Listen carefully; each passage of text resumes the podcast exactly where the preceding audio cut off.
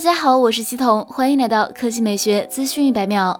三星已经宣布，Galaxy S 二十二系列将于北京时间二月九日晚上二十三点发布。关于新机的大部分细节已经曝光，现在新机的所有配色渲染图也已经流出。爆料人士 Evelix 今天分享了似乎是 Galaxy S 二十二系列的新渲染图，并且是所有配色都有，与之前曝光的渲染图一致。Galaxy S 二十二有四种颜色：黑色、粉色、深绿色和白色，标志着最便宜的 Galaxy S 手机黑色版本回归。新的绿色也很不错。总体来说，Galaxy S 二十二 Plus。看起来和 Galaxy S 二十二非常相似，甚至提供的配色也一样。去年的 Galaxy S 二十一 Plus 有一些颜色是渐变色设计，但 S 二十二的设计似乎都是纯色。此外，三星于一月二十五日发布了猎户座二二零零 SoC 的宣传片，展示了这款芯片 GPU、CPU、网络连接方面的性能。这款 SoC 采用四纳米极紫外光刻工艺，内置 AMD RDNA 二架构，三星 Xclipse 图形处理单元。目前，猎户座二二零零正在大规模生产。三星 Galaxy S 二十二系列新机有望搭载这颗 SoC。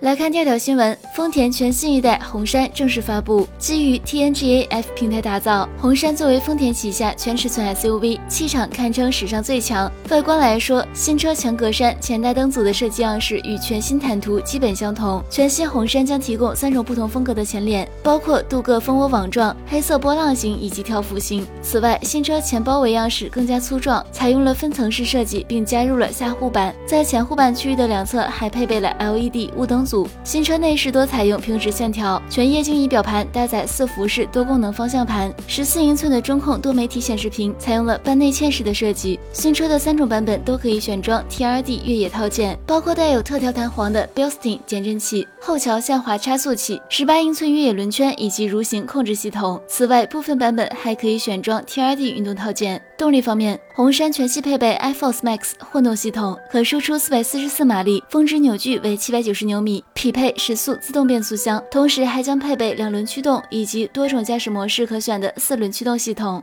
好了，以上就是本期科技美学资讯一百秒的全部内容，我们明天再见。